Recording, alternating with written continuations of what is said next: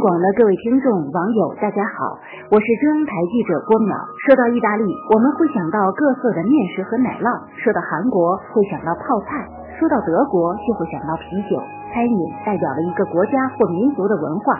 你知道吗？中餐正在进行非物质文化申遗了。目前，我们国家的非物质文化遗产数量位居世界首位。把中餐进行申遗，不仅仅是申报，而是生产性的保护。中餐对中国人而言，不仅仅是餐饮，是精神慰藉与寄托。它包含着中国民众的智慧结晶，包含着人与人之间的美好情感，包含着对生活的热爱和体会。